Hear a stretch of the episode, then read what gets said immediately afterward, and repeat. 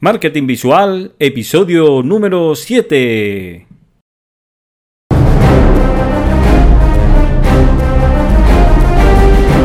Bienvenido a Marketing Visual, el podcast donde cada semana vemos ideas, tácticas y estrategias para diferenciar tu negocio y conectar con tu cliente de manera más memorable y emocional, con elementos visuales como las imágenes, el vídeo, las ilustraciones, las animaciones, todo aderezado con una pizca de productividad y motivación.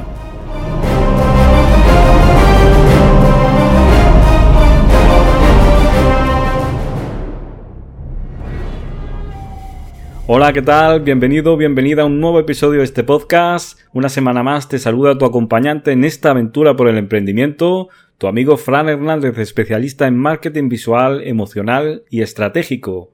Si tienes una web con blog te habrá pasado.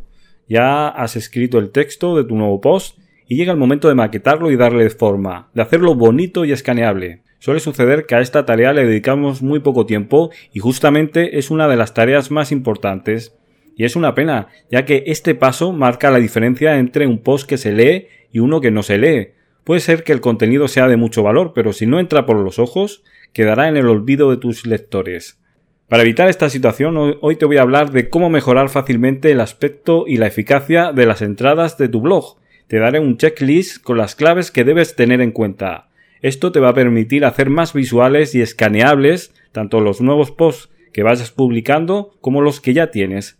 Pero antes recuerda que en franhernandez.com vas a encontrar soluciones para mejorar tu negocio con marketing visual. En concreto, te ayudo a tener una web bien maquetada, visual y efectiva. Entra en la sección servicios y échale un vistazo a las dos soluciones web que tengo, tanto si tienes un negocio online como una clínica dental. Te mereces tener una web efectiva y de la que te sientas muy orgulloso. Vamos con el consejo de productividad de hoy. Clasifica tus tareas. No todas las tareas que realizas a lo largo del día son igual de importantes, no tienen el mismo impacto y no te ofrecen tampoco los mismos resultados. Por eso es muy importante etiquetarlas para luego hacerlas en los bloques de tiempo que hayas predefinido. A continuación te voy a hablar de la clasificación de tareas que propone el experto en productividad personal Berto Pena. Tienes las tareas clave, tareas menores, tareas periódicas y tareas basura. Las tareas clave son aquellas que tienen que ver con tu trabajo, las que te aportan resultados y avances reales en tus objetivos. Es importante hacerlas en los momentos del día donde tu energía y atención están a tope. Por ejemplo, empieza el día con dos tareas clave. Las tareas menores son tareas que tienes que hacer sí o sí en tu día a día. Las tareas periódicas son tareas que has de realizar cada X tiempo. Reduce el tiempo que dedicas a ellas y sobre todo automatiza todo lo que puedas. Y por último están las tareas basura, aquellas que no te aportan nada, que te roban tiempo y energía, estas directamente delégalas o planteate no hacerlas. Ahora te propongo que pienses en las tareas que realizas cada día y que detectes el tipo de tarea que es. Detectar, por ejemplo, tus tareas claves te va a permitir protegerlas y hacerlas.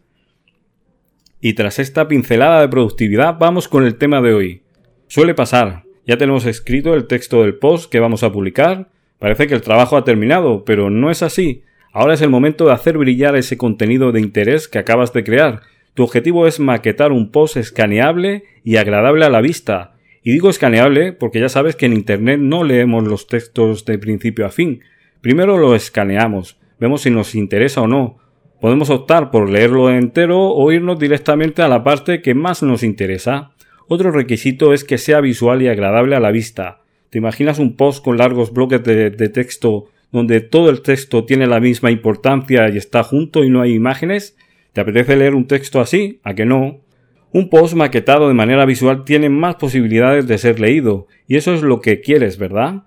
Puedes pensar que maquetar un texto es algo complicado. En este caso solo has de seguir las recomendaciones que hoy te voy a dar. A la hora de dar formato a tu post, puedes hacerlo con el editor de texto que lleva por defecto WordPress, que es muy parecido al editor que tiene el programa Word de Microsoft.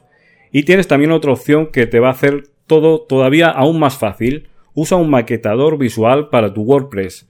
Hay muchos plugins en el mercado. Yo te recomiendo Elementor, un maquetador que te va a permitir dar formato a tus posts de manera muy sencilla y visual.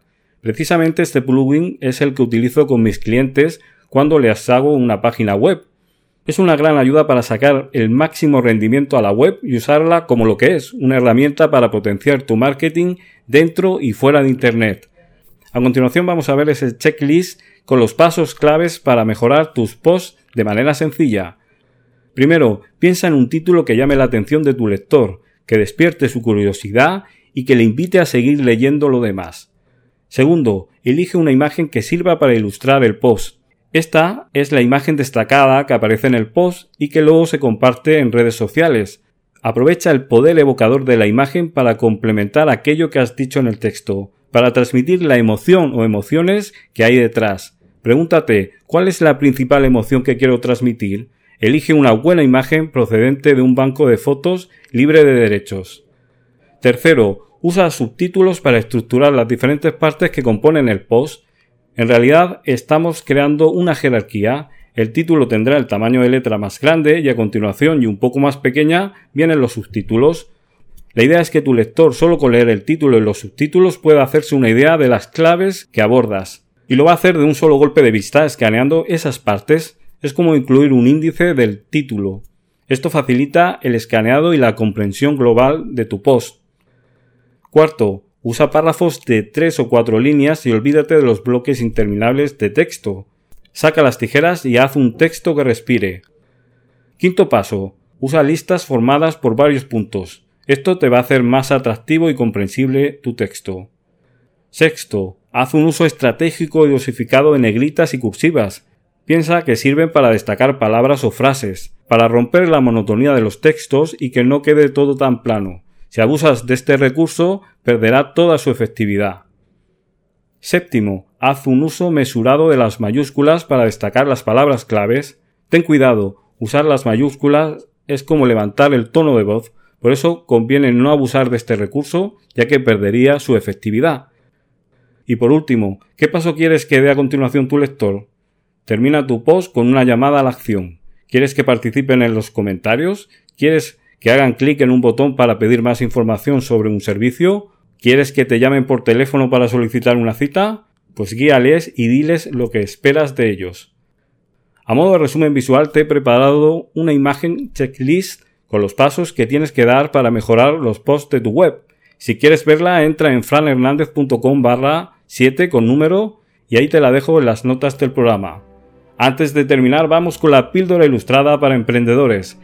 La cita de hoy pertenece a uno de los personajes más carismáticos de la saga Star Wars. Se trata del maestro Yoda. Es una cita que Yoda le dice al joven Skywalker ante su indecisión y falta de fe. Es algo habitual que pasa. Cuando tenemos que hacer algo, añadimos el verbo intentar. Intentaré hacer esto, decimos.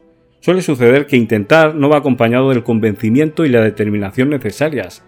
Vamos a realizar esa acción, pero con poca seguridad incluso la vamos a postergar, la vamos a dejar para otro momento, para después. No tenemos la fe necesaria en nosotros mismos o no creemos que eso lo podamos hacer. Tenemos muchas dudas, no sabemos si va a salir bien. Si quieres conseguir tus sueños y objetivos, no basta con decir solamente que lo vas a intentar, tienes que hacerlo. Una acción se puede hacer o no hacer. No permitas que las excusas te bloqueen. Pasa la acción, mejora y aprende por el camino. La elección, como siempre, es tuya. Por cierto, en las notas del programa te dejo la imagen con esta cita tan chula que vas a escuchar. Dice la cita del maestro Yoda. Hazlo o no lo hagas, pero no lo intentes. Con esta píldora de sabiduría llegamos hasta el final del programa. Muchísimas gracias por estar ahí al otro lado, por vuestras valoraciones de 5 estrellas en iTunes, por vuestros comentarios en iBox y por compartir este podcast en tus redes sociales. Así pones tu granito de arena para que este contenido pueda ayudar a más emprendedores como tú. Nos escuchamos la semana que viene con otro nuevo episodio. Hasta entonces, un saludo.